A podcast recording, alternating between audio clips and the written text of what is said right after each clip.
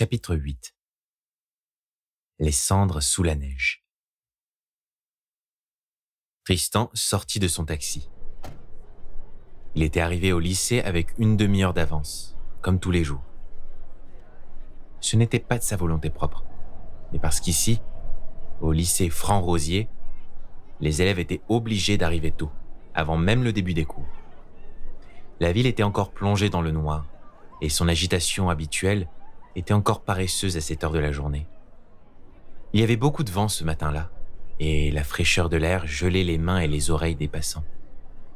Tristan salua le chauffeur, puis rentra dans l'enceinte de l'établissement, esquivant habilement les tas de feuilles mortes qui minaient le sol de la cour.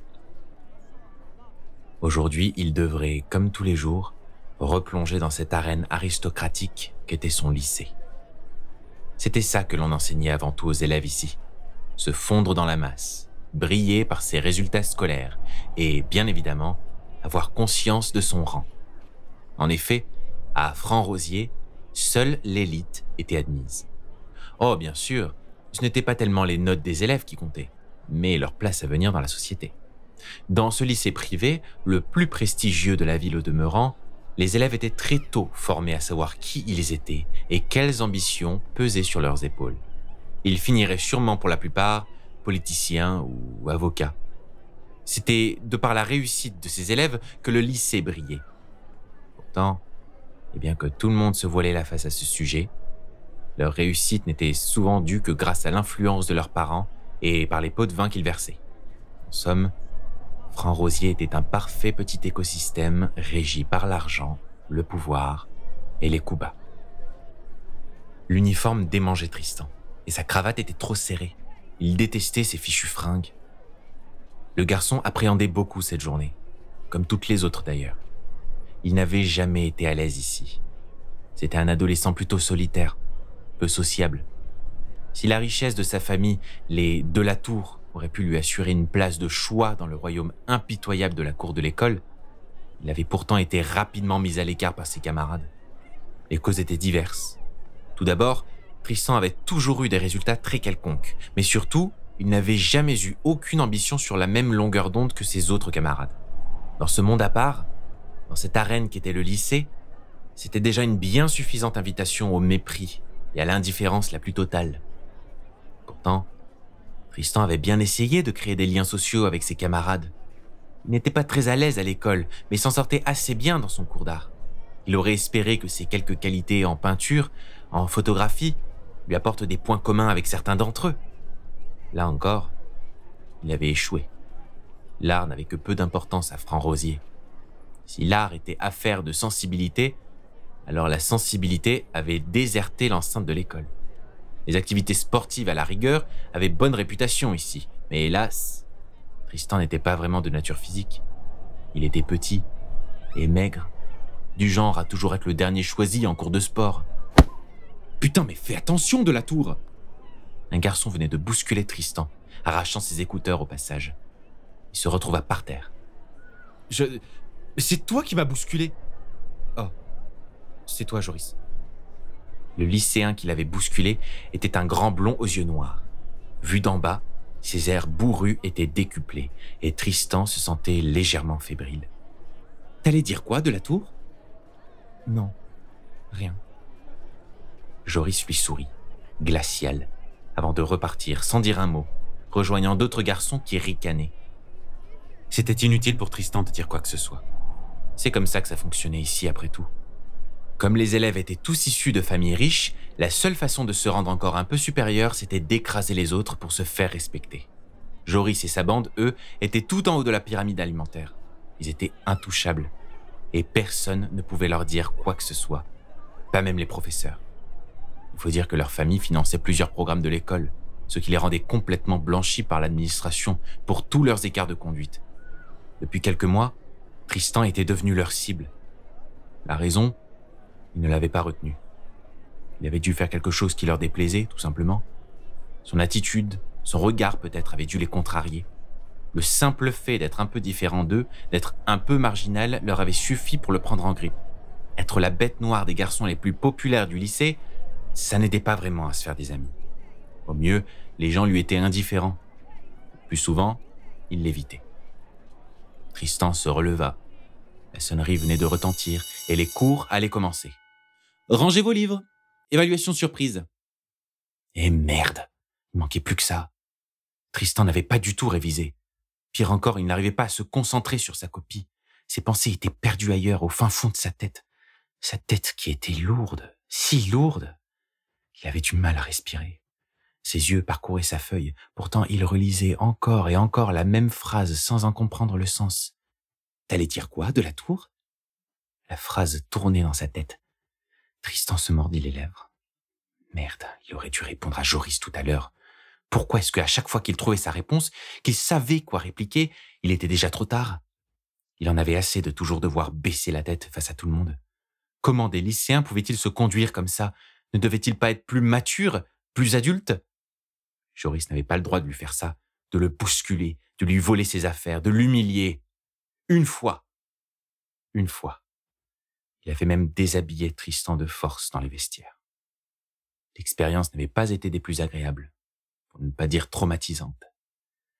Il entendait encore les rires de son agresseur résonner dans son crâne, le sol en carrelage du vestiaire, ce sol qu'il fixait car il ne pouvait se résoudre à regarder autour de lui les corps nus ou habillés de ses camarades, ce sol si froid, ce sol délavé qui lui rappelait un air entêtant, un écho glaçant, permanent, qui jamais ne partait. Pourtant, le garçon se taisait. Il se taisait à chaque fois. Il gardait le silence. De toute façon, ce n'était pas comme s'il pouvait se plaindre aux adultes, il n'écoutait jamais rien. Ils étaient toujours trop occupés, on ne trouvait pas ça important. Les excès de la jeunesse, rien de bien grave, comme on lui avait dit. Tu parles. Des conneries, ouais. Tristan releva les yeux de sa copie. Son professeur était occupé à lire un livre, et autour de lui on n'entendait que le papier se faire gratter à un rythme effréné par les pointes des stylos. Salut Tristan. Quelque chose ne va pas. Je peux t'aider si tu veux. Le jeune homme ne prit même pas la peine de tourner la tête. Il savait d'où s'élevait cette voix douce. À côté de lui se tenait un petit poisson. Laisse-moi tranquille, murmura-t-il. Chut Je veux entendre personne. Il vous reste une demi-heure. Son professeur avait tourné la page de son livre, l'air bougon. Le poisson n'insista pas. Tristan s'était habitué à le voir apparaître de temps à autre. Une image de son esprit, songeait-il, car personne autour de lui ne le voyait. Il était habitué à la présence de la petite flamme dans ses moments de colère, de tristesse. À chaque fois, le poisson lui murmurait des choses. Il lui disait qu'il pouvait l'aider, car il allait résoudre ses problèmes. Tristan l'avait toujours ignoré. Comment cette petite chose, issue de son imagination, aurait-elle pu l'aider? La première fois que le poisson était apparu, c'était quelques mois plus tôt, quand les ennuis au lycée avaient commencé. Depuis lors, Tristan évitait de lui répondre avec soin. Il s'obstinait à mettre de côté ses étranges projections mentales. La journée débutait très mal. Il était bien loin d'en venir à bout. Quand vint enfin l'heure du déjeuner, il se cala dans un coin de la cafétéria, écouteur dans les oreilles. Il avait pris l'habitude de manger seul et de griffonner sur un carnet pendant la pause. C'était l'un de ses rares moments de répit. Il dessinait ce qui lui passait par la tête, ce qu'il voyait autour de lui. Il couchait sur le papier ses sentiments, après quoi il se sentait un peu mieux. Une sorte de petit échappatoire dans cette micro-société très structurée où jamais il ne fallait déborder des cases, là où chaque chose, chaque membre du lycée avait une place très précise et immuable. Tristan était en train de dessiner le groupe de filles assises devant lui, quand soudain, la page de son carnet fut atteinte par un projectile. Elle était recouverte de purée. Il releva la tête. Oh, pardon de la tour, je t'avais pas vu. Joris était en train de rire avec ses amis. Ils avaient complètement ruiné son moment exutoire, détruisant au passage son dessin. Tristan attrapa une serviette, puis essuya de récupérer la page de son carnet. va te faire foutre, Merde. Il venait vraiment de lui dire? Les mots étaient sortis tout seuls de sa bouche. T'as dit quoi? J'ai pas bien entendu. Joris s'était levé de sa chaise. Il riait encore, quoiqu'à présent, son sourire semblait plus crispé. Le petit poisson de feu était réapparu à côté de Tristan. Vas-y, dis-lui, venge-toi. Tristan devait-il se répéter? Il risquait gros. En se confrontant au roi du lycée, l'insulter, le remettre à sa place, c'était briser l'ordre établi. C'était bloquer l'un des rouages de cette institution où nul ne bronchait. Il respira un grand coup, fébrile. Va te faire foutre, Joris. Va bien te faire foutre. Vas-y, continue. T'en as pas marre de faire chier les gens qui t'ont rien demandé? Tu peux le faire. Allez Putain, mais trouve un sens à ta vie de merde Et trouve-toi des vrais potes aussi. Il regardait la bande de Joris à présent. Hein, les gars? Pourquoi vous le suivez partout comme ça? C'est parce que vous avez peur de lui, pas vrai? Vous êtes tout aussi minables. Il n'y en a pas un pour rattraper l'autre dans ce putain de bahut. Toute la salle s'était retournée en direction de Tristan et de Joris à présent. Et vous tous, là C'est quoi votre putain de problème à rien dire? À le laisser faire? Oh Je vous parle Ouais, c'est ça, vous avez rien à dire, bien sûr. C'est plus simple de se taire, hein, de faire comme si rien ne se passait. Bah ouais, je comprends. On est tellement bien dans notre petit confort, hein, avec nos œillères. Personne ne lui répondit. Tous les élèves détournèrent le regard, certains scrutant leur téléphone pour se montrer occupés. Tristan était allé trop loin. Il s'attaquait à plus fort, plus influent que lui. Personne n'oserait jamais riposter contre Joris. Ils avaient bien trop peur de la brute qu'il était. Le grand blond souriait toujours. Il avait les yeux débordants de rage. Quand Tristan réalisa enfin ce qu'il venait de se passer, ce qu'il venait de dire, il se pressa de fourrer en hâte ses affaires dans son sac avant de partir de la cafétéria. Il l'avait fait. Il avait remis ses connards à leur place. Il sortit du self, puis continua sa marche folle jusqu'à son prochain cours, ignorant les regards de ses camarades. Toute la journée, ce moment mémorable lui resta en tête. Tristan était partagé entre la satisfaction d'avoir enfin eu le courage de résister à ses bourreaux et la peur des répercussions inévitables que cela pourrait avoir sur lui. Cette journée à Franc-Rosier serait sûrement la dernière. Il n'aurait jamais la force de se présenter le lendemain. Il fallait encore tenir quelques heures. Il ne venait pas seulement d'insulter Joris, mais l'ensemble de la hiérarchie du bahut. Hélas, il n'eut pas à être partagé très longtemps. C'est à la fin de la journée, quand Tristan se rendit aux toilettes pour boire un peu d'eau, qu'ils vinrent le trouver. Quand il releva sa tête de l'évier, la porte des toilettes s'ouvrit violemment. C'était Joris, accompagné de ses lèches bottes. Tristan se retourna, serrant son sac contre lui. Merde, il ne comptait pas en rester là. Putain, mais c'est quoi ton problème? Joris s'était précipité sur lui. Il tenait Tristan par le col de son uniforme à présent. Tu cherches la merde de la tour? Ça t'amuse de nous ficher devant tout le bahut, hein?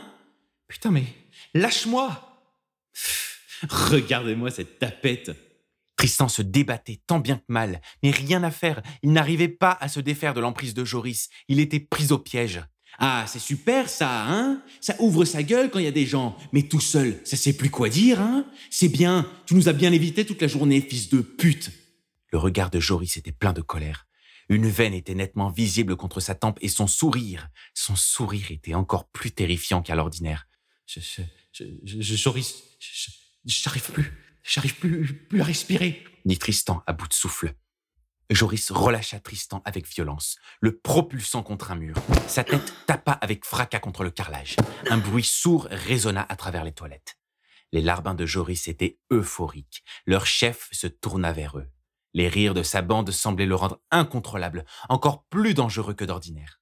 Tristan se frotta le crâne, mais avant qu'il n'ait eu le temps de dire ou faire quoi que ce soit, Joris revint à la charge. Sans s'annoncer, il lui donna un coup de pied dans les jambes, puis un autre dans le ventre. La douleur paralysa complètement Tristan. Il avait envie de vomir. Pris de vertige, il finit par tomber à terre, incapable de parler, ni même de crier à l'aide. Un autre garçon vint en aide à Joris, puis encore un, et un autre.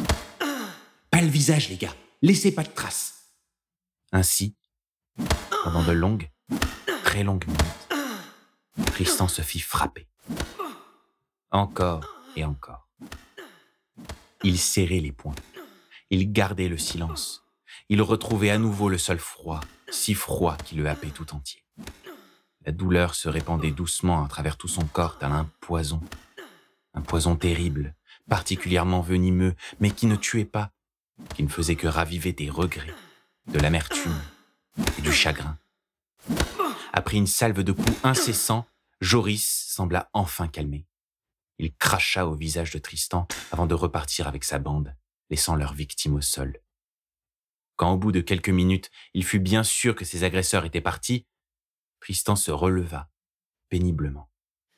Ses blessures lui faisaient mal, Mais il n'avait pourtant pas le temps d'y prêter attention. Il n'avait même pas le droit au répit, car à présent, il devait rentrer chez lui. Il ne devait surtout pas être en retard. La sentence pourrait être bien pire encore. Si cette journée était déjà bien amère, elle n'était définitivement pas terminée.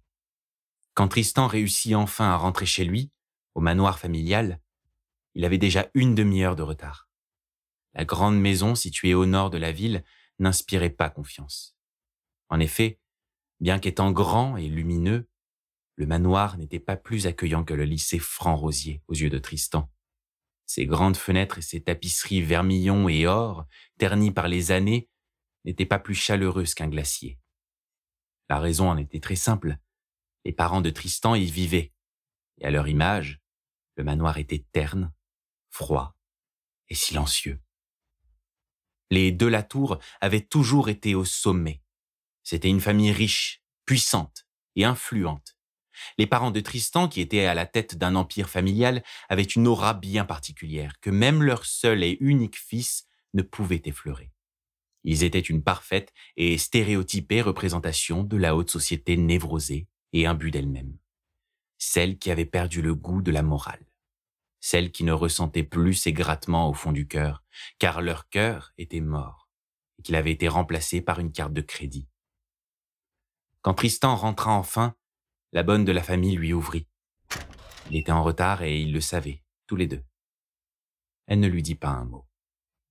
Tristan avança dans la maison, traversa le hall en marbre noir, puis, comme à son habitude, alla saluer ses parents dans le salon. Ils étaient tous deux assis, face à face, dans de grands fauteuils. La cheminée, à l'image de leur cœur, était éteinte. Sa mère était occupée à lire un livre. Son père, quant à lui, était au téléphone, avec l'un de ses clients sans doute. Papa Maman Bonsoir. Sa mère, apprêtée d'une élégante robe de soirée, lui répondit sans même lever le nez de son ouvrage. Tu es en retard. Tu pourrais peut-être t'expliquer. Nous nous apprêtions à sortir. Oui, monsieur Charles, oui, bien sûr. Nous pourrions convenir d'un rendez-vous la semaine prochaine. Quand seriez-vous disponible? Je. Je suis désolé. J'ai été retenu à l'école. Un travail important, mentit Tristan. Il ne comptait bien évidemment pas leur parler de ce qu'il avait retenu. Ses parents étaient déjà bien suffisamment déçus de lui. Pas la peine en plus de ça de se présenter en victime devant eux. D'autant que, chez les de la tour, la faiblesse n'avait pas sa place. Tristan serra les poings, ravalant la douleur qui le parcourait. Très bien. Et pour ce qui est du service de facturation? Son père coupa alors le micro de son téléphone. C'est à cette heure-là que vous rentrez, jeune homme? Et dans cet état? Tristan ne s'en était pas rendu compte, en effet, mais son uniforme était taché et déchiré. Les vestiges de sa confrontation avec ses agresseurs. Et en plus, vous me dérangez quand je travaille? Je suis désolé, papa, je voulais pas... Chambre Maintenant Sans plus d'explications, le chef de famille reprit sa conversation téléphonique. La mère de Tristan ne broncha même pas, toujours absorbée par sa lecture. Le garçon les salua, les poings serrés, puis se résigna à partir. Il était accoutumé à ce genre de scène. Il y avait été habitué depuis toujours. Le jeune de la tour n'était pas sûr d'avoir réussi un jour à échanger plus de trois phrases avec son père, soit parce qu'il le coupait systématiquement, soit tout simplement parce qu'il ne prêtait guère attention à ce qu'il disait. Quant à sa mère, elle n'avait jamais eu une attitude plus chaleureuse non plus, préférant les silences glaçants et la résignation au dialogue. Tristan monta les escaliers en chaîne du manoir, passant devant un portrait de famille. Il ne l'avait jamais réalisé jusqu'alors, mais ce portrait, où ses deux parents et lui étaient représentés, avait sûrement été réalisé d'après photo. Tristan n'avait jamais passé assez de temps avec ses parents pour que quelqu'un n'ait eu le temps de les peindre. Ils étaient de parfaits inconnus, et plus que jamais, aujourd'hui, ils auraient pu lui venir en aide. Si tant est que son existence ne soit pas pour eux une amère déception. L'héritier n'était pas plus reconnu pour ses qualités chez lui qu'à l'école. Il était habitué à sa solitude et au mépris, même une fois rentré au foyer. Tristan rentra enfin dans sa chambre. Il enleva son sac, puis quitta son uniforme. Des hématomes avaient pris place un peu partout sur son corps, comme des grosses taches de peinture refusant de partir. Il passa sa main sur l'un d'eux. Aïe C'était encore douloureux. Il se changea enfilant un vieux sweat et un pantalon avant de s'étaler sur son lit, à bout de force, Il n'avait plus le courage de lutter contre quoi que ce soit, ni la fatigue, ni la douleur. Pas même la mort si elle avait décidé de se joindre à la fête. Tristan avait mal. Pas seulement physiquement, il avait mal au plus profond de lui-même. Il se sentait vide de toute émotion et en même temps, il se sentait plein à craquer, prêt à exploser. Quelle journée de merde, ou plutôt quel monde de merde, quelle vie de merde? Cela faisait longtemps que Tristan intériorisait toutes ses névroses. Lui, le fils incapable, l'héritier sans avenir. Jusqu'à présent, il ne s'était jamais plaint, il serrait les dents. Après tout, il ne se sentait pas dans son droit de se plaindre, d'être malheureux. Il se passait tellement de choses horribles dans le monde, tellement de choses bien pires que sa petite existence d'adolescent marginal. Pourtant, ce soir, il s'autorisa à regarder sa souffrance en face. Ce soir, il se donnait le droit de laisser s'exprimer son chagrin et sa colère. Pas par pure mélancolie, mais parce qu'il avait besoin d'extérioriser. Ce cauchemar qui était le sien restera sa vie à jamais. Il grandira, vieillira, mourra, seul, faible et dominé. C'était ainsi, et il allait devoir faire la paix avec cette idée. Il sanglotait seul dans sa chambre, laissant ses larmes perler sur ses joues, puis mourir sur son oreiller. Sale journée, hein Tristan releva la tête. Pour la troisième fois aujourd'hui, le poisson de feu était venu à lui. Ça n'avait jamais été aussi récurrent, ni aussi problématique. C'était en écoutant la créature quelques heures plus tôt que Tristan avait scellé son destin. T'as pas idée. C'était la première fois qu'il répondait au poisson, qu'il acceptait le dialogue. Après tout, Tristan n'avait personne à qui se confier, et au moins il était sûr que ce mirage, cette étrange projection de son esprit, sans doute un peu dérangé, ne risquait pas de le trahir. Tu ne mérites pas tout ça, Tristan. Tu devrais te venger. Et comment? Personne ne m'écoute. Jamais. C'est ça la vérité, c'est que personne n'en a rien à foutre. Et, et je les comprends. Ils ont raison. Pourquoi est-ce qu'on écouterait un sale gosse privilégié pleurnicher? Ce qu'il ressentait. À chaque fois qu'il avait tenté de riposter contre ce monde, qu'il s'était débattu contre les injustices, les préjugés, les mépris, ses mots s'étaient perdus dans le vide. Ses gestes n'avaient fait que brasser de l'air. Il n'avait jamais eu aucune influence sur ce monde, il ne faisait que le subir. En cet instant, il était juste très fatigué, épuisé même. Il avait froid. Moi, je peux t'y aider. Je peux te montrer un monde où tu aurais le pouvoir, où tu aurais ton mot à dire.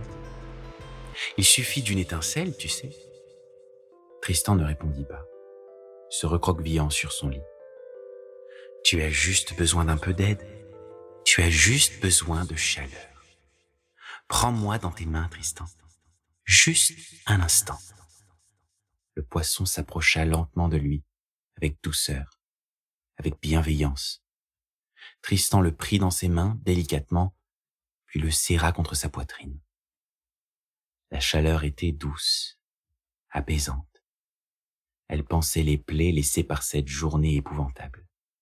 Elle taisait la douleur. Les larmes de Tristan séchèrent, et rapidement, la petite flamme au creux des mains, il s'endormit. C'est un craquement très sonore qui réveilla Tristan au beau milieu de nuit. Quand il rouvrit péniblement les yeux, il fut d'abord pris d'une toux très violente. Il regarda autour de lui et constata avec horreur que sa chambre était plongée dans une fournaise incontrôlable. Tout autour de son lit, les flammes léchaient les murs, rongeaient les rideaux, consumaient le parquet. C'était le craquement du bois qui l'avait réveillé. Des poissons de feu, des centaines volaient dans l'air et allaient mourir contre les murs du manoir pour y mettre le feu. Non, non, non, non, non, non, non Le poisson qu'il avait vu avant de s'endormir, était-ce lui qui avait fait ça? Tristan venait tout juste de comprendre que quelque chose de terrible venait de se produire. C'était lui qui avait invité le poisson à rester. Lui qui était à l'origine de toute cette folie. Il plaça immédiatement sa capuche devant sa bouche, respirant à travers. Quand il tenta de poser un pied sur le sol, il se rendit compte que le parquet était brûlant. Il attrapa en vitesse ses chaussures, les enfila, puis sortit de sa chambre en courant. Il traversa un couloir, lui aussi en flammes. Toute l'aile ouest était devenue une véritable fournaise où il était impossible de voir à plus d'un mètre à travers la fumée. Il dérapa dans l'escalier principal. Le tableau de famille commençait lui aussi à se faire ronger par le feu. Merde À cet instant, Tristan songeait à ses parents. Était-il encore dans le manoir? Et la bonne? Non. Non, ils étaient sortis en début de soirée. Oui, mais. Oui, mais après tout, et s'ils y étaient encore? Est-ce qu'il devait leur venir en aide? Le pourrait-il seulement? C'était déjà trop tard. Tous les murs étaient dévorés par les flammes, et la porte d'entrée également. Tristan regarda tout autour de lui. Le chaos général, où les flammes et la fumée envahissaient tout l'espace, il aperçut enfin une fenêtre ouverte. Les carreaux avaient éclaté sous la chaleur. Dans un élan de survie, il ne réfléchit pas longtemps avant de s'y engouffrer. Enfin, il était à l'extérieur du manoir. Un gigantesque bruit retentit derrière lui. Une partie du premier étage venait de s'écrouler. Il avait échappé à la mort de peu. Tristan sortit de la propriété et recula. Devant ses yeux ébahis se dressait le carnage qu'il venait de commettre. Comment les flammes pouvaient-elles autant ressembler à l'océan? Le spectacle était aussi grandiose que terrifiant. Le feu dansait presque comme des vagues et des centaines, des milliers de poissons nageaient de bon cœur à l'intérieur. À mesure que la peur de Tristan augmentait, il sentait le feu se propager, se répandre, assassin à travers son foyer. Le garçon essayait de reprendre son souffle. Il avait manqué d'air pendant trop longtemps et réalisait tout juste la chance qu'il avait d'être encore en vie. La scène était effroyable. Elle ravageait Tristan par tous les pores de sa peau. Il avait eu si peur, si mal. Il était terrifié. Son acte était criminel, peut-être même meurtrier. Il ne savait pas quoi faire. Il était complètement désemparé. Comment réagir face à une telle situation?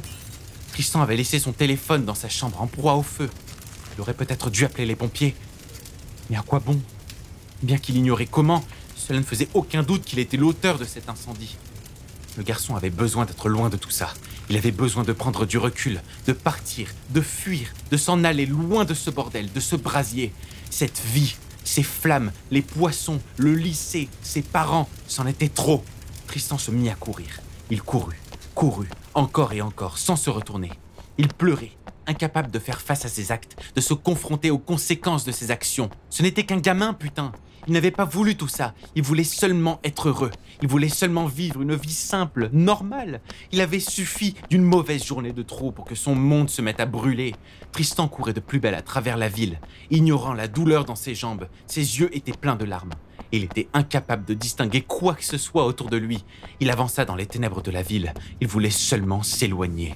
Peut-être que s'il fuyait assez loin, tout s'enfuirait, tout disparaîtrait. C'en était trop, trop, trop, trop.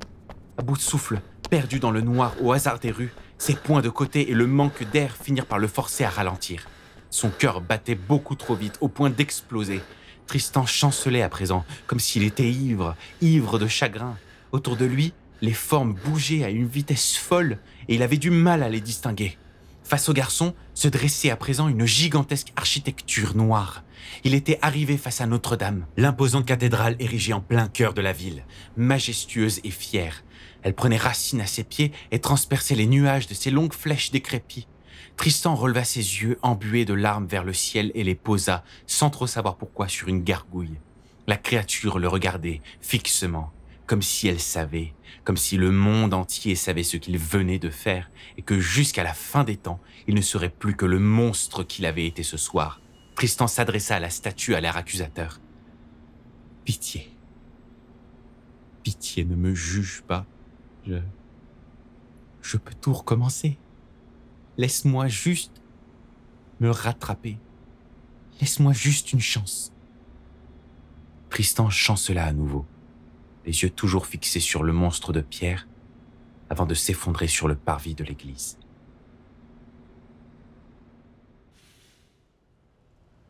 Avril et Tristan étaient à présent assis sur les marches du manoir en ruine. La pierre leur gelait le derrière, mais ce n'était rien face au froid qui régnait entre les deux jeunes gens. De la résidence des Tour, il ne restait plus grand-chose. Les pompiers, pour éteindre le feu, avaient dû l'attiser à grands coups de jet d'eau, et à présent, le sol du terrain était devenu un amas de boue, de cendres et de morceaux de bois calcinés. Tout autour de la bâtisse, plusieurs centaines de mètres de rubans rouges et blancs interdisant l'accès au lieu volaient au vent. La richesse, le pouvoir. Tout était parti en fumée. Il régnait sur les ruines un silence de mort.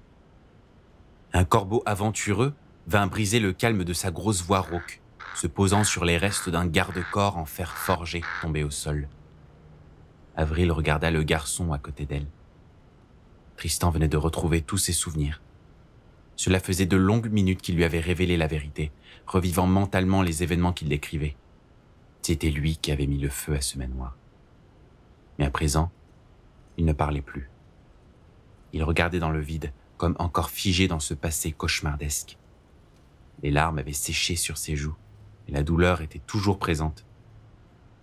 Tout paraissait beaucoup plus clair pour Tristan à présent. Si son esprit avait fait ce blocage, cette frontière vers son passé, c'était tout simplement parce qu'il l'avait réduit en cendres. Il avait bien fini par comprendre, au cours des derniers jours, qu'il était lié d'une manière ou d'une autre aux agissements de Lujin. Mais il n'aurait jamais pensé qu'il serait tombé sous son joug, qu'il aurait cédé face à ses démons, face aux poissons. Tristan ne les voyait pas pour rien. Il comprenait pourquoi désormais. Quant à ce jour où il s'était réveillé devant la cathédrale, tout aurait pourtant dû lui mettre la puce à l'oreille. Ses vêtements sentaient une odeur étrange. Il n'avait pas compris sur l'instant, mais cette odeur, c'était la marque du feu. Et les blessures sur son corps étaient dues au coup de Joris. Tout avait déferlé d'une traite dans son esprit. Pendant tout ce temps, il était un criminel qui s'ignorait, pyromane qui avait survécu à son propre incendie. Ses parents avaient-ils survécu? À vrai dire, il n'était pas si sûr de vouloir le savoir. Et si et si en plus d'être un incendiaire, il était un assassin? Avril l'avait écouté parler en silence. Tristan, on devrait peut-être rentrer, aller en parler ailleurs. Le garçon ne répondant pas, Avril continua. Ça fait beaucoup d'informations à digérer pour toi. T'as sûrement besoin de temps. Et puis, je suis pas sûr que rester ici te fasse beaucoup de bien. Tristan enfonça sa tête entre ses genoux. À quoi bon partir? J'aurais sûrement dû cramer ici, comme tout le reste. T'es sérieux là? Avril se releva, piqué au vif. T'as pas le droit de dire ça. Tu sais, c'est pas en te lamentant sur ton sort que tu vas changer les choses. Alors oui, ça va être difficile d'aller de l'avant. Oui, tu t'es mis dans une sacrée merde, c'est certain, mais c'est maintenant qu'il faut réagir, avant de tomber encore plus bas. Désolé de te brusquer, Tristan, mais t'as déjà vécu tellement de merde, tu, tu, peux pas les laisser te bouffer. Je t'avais promis de t'aider à retrouver la mémoire et, je l'avoue, j'ai servi à rien. Mais merde, je peux encore t'aider. Le garçon toisa Avril d'un regard sombre. Et c'est toi qui oses me faire la morale? Non mais j'hallucine. Tu vaux pas mieux que moi, Avril. Hein? Lou Jean m'a tout raconté. Toi aussi, elle t'a aidé à brûler ton église. Je sais tout. Tout ce que tu as fait, toutes ces personnes que tu as tuées. J'ai pas de leçon à recevoir de toi. Puis d'ailleurs, j'ai pas besoin de ton aide. Tristan se renfonça un peu plus sur lui-même. Et le pire dans tout ça, c'est que je suis comme toi maintenant. La nonne était déstabilisée. Elle se mordait les lèvres, prise entre le regret et la colère. Il l'avait percée à jour. Les mains un peu tremblantes, Avril s'alluma une cigarette. Oui, c'est vrai. Je peux pas le nier. J'ai fait des erreurs autrefois. Mais crois-moi, j'en paye encore le prix aujourd'hui. Et je le paierai jusqu'à la fin de mes jours. Tu devrais pas parler de ce que tu connais pas, gamin. Tu crois vraiment que Lujin t'a raconté l'entière vérité? J'en doute fort. Elle essayait de te manipuler, comme elle l'a fait ce jour-là quand tu as brûlé ta mé... Enfin, ce jour-là où tu as perdu la mémoire. Désolé Tristan, mais elle t'a déjà utilisé une fois et elle comptait bien recommencer. Tristan ne sut pas quoi répondre à la nonne. Elle avait raison après tout. Lou Jin n'était pas fiable. Pourtant, Avril ne démentait pas ses crimes. Sorti de nulle part, un flocon vint se poser sur le nez de Tristan. Il leva la tête. La neige commençait à tomber délicatement sur les ruines, comme un paisible manteau tentant de recouvrir les crimes du garçon. Bientôt, les cendres noires se mêlaient à un blanc pur et salvateur.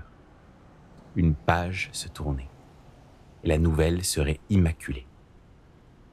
La bonne sœur n'avait peut-être pas tort. Il ne pourra jamais annuler ce qu'il avait fait, mais peut-être qu'à l'image de ces ruines recouvertes par la neige, il pourrait construire quelque chose sur son passé détruit. Avril venait d'éternuer. Elle allait finir par prendre froid. Tristan n'était pas sûr de pouvoir encore lui faire confiance. Elle n'était pas celle pour qui elle se faisait passer depuis tout ce temps. Il en avait assez de devoir croire ce que lui disait la nonne ou le démon. Assez de devoir se contenter du peu d'informations que le petit ange et le petit diable posés sur ses épaules choisissaient de lui donner. Comment savoir à qui il pouvait accorder du crédit? Voilà qu'il était redevenu lui-même, qu'il avait retrouvé la mémoire, mais pourtant, il se sentait encore plus démuni qu'avant. Il pensait que connaître son passé lui offrirait un lendemain, mais en cet instant, il ne voyait aucun avenir à l'horizon. Avril éternua à nouveau, manquant de faire tomber sa cigarette. Tristan soupira avant d'enfin se relever. Ça va, ça va, j'ai compris. On peut y aller. Avril et Tristan se remirent en route. La nonne semblait troublée, inquiète. Une fine couche de neige recouvrait sa chevelure platine. Avril, je peux pas mettre de côté ce que j'ai appris sur ton passé. Mais je veux pas non plus m'arrêter à la vision que j'ai de toi aujourd'hui, surtout après avoir découvert ce qui s'est passé ici. Est-ce qu'enfin tu vas me dire la vérité? La bonne sœur en escarpin écrasa son mégot contre une poubelle avant de l'y jeter. Tu sais, Tristan, les vérités sont multiples. Elles sont propres à chaque individu. Et si tu tiens vraiment à tout savoir, alors d'accord. Je te dirai tout, même si ça risque de ne pas te plaire même si mon point de vue ne serait pas celui d'un autre. Elle continua d'avancer. Tristan jeta un dernier coup d'œil au manoir en ruine avant de suivre les traces d'Avril dans la neige.